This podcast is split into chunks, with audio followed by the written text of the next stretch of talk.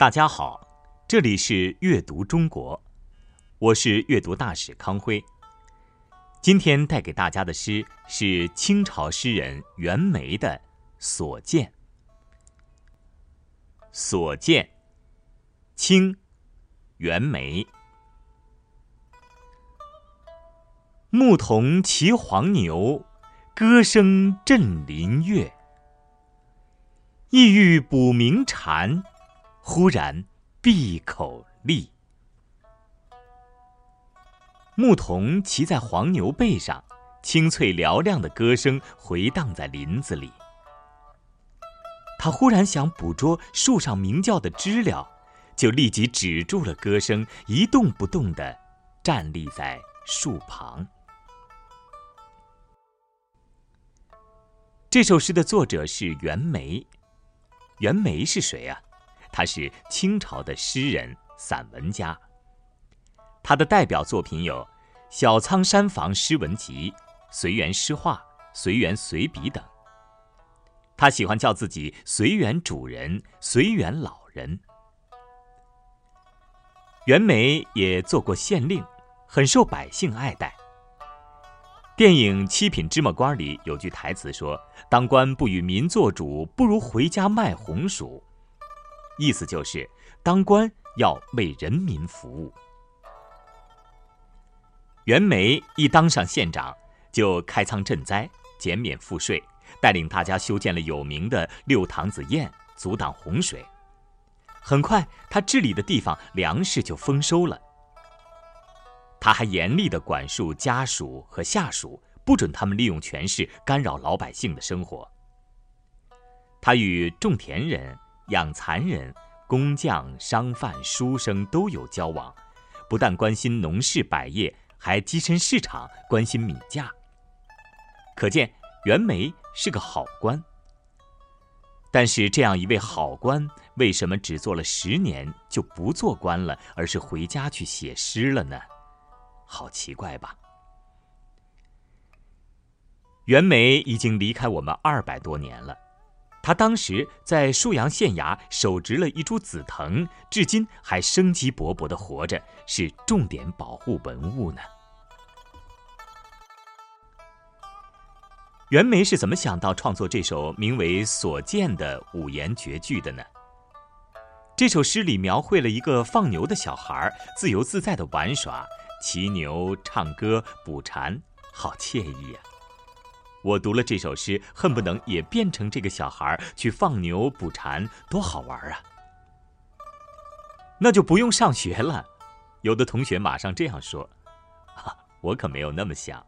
大概这小孩子还没到上学的年龄吧，或者是放学之后帮助大人在干家务吧。”这首诗的名字叫《所见》，不是所听所闻。那就表明这诗里的场景是袁枚亲眼看见的，他一定是深深的被那个孩子的可爱劲儿给吸引住了，心里情不自禁的就冒出了这些诗句。下面我们就来赏析一下这首《所见》。第一句：“牧童骑黄牛”，好直白啊。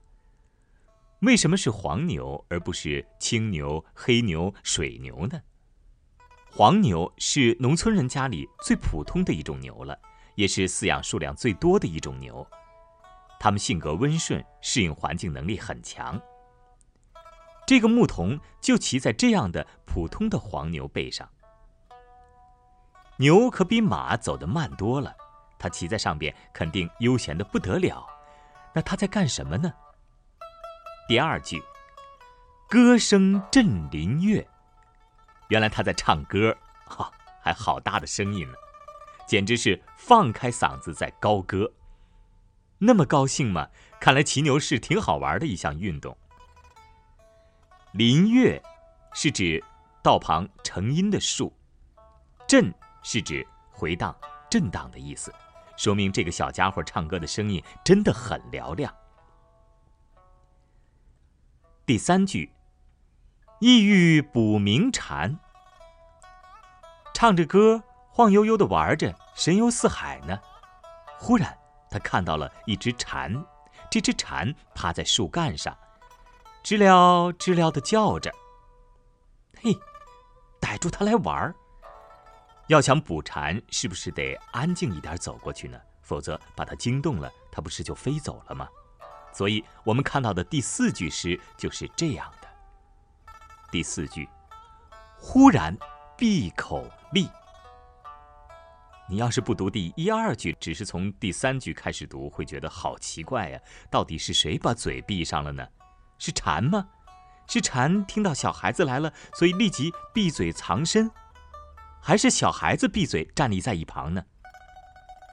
但是当你把第一二句连起来读，就立刻明白了啊！原来是说这个小孩子不唱歌了，悄悄地站在了树旁，准备捕蝉。如此一来，一幅小孩子牧牛、唱歌、捕蝉的画面就连续的出现在我们眼前了。好羡慕，好享受啊！你们也羡慕吗？那么就让我们改日都去找一头黄牛骑一骑，找首歌放声的唱一唱，找只蝉捉一捉，也享受一下诗人袁枚写的这个小孩子的快乐吧。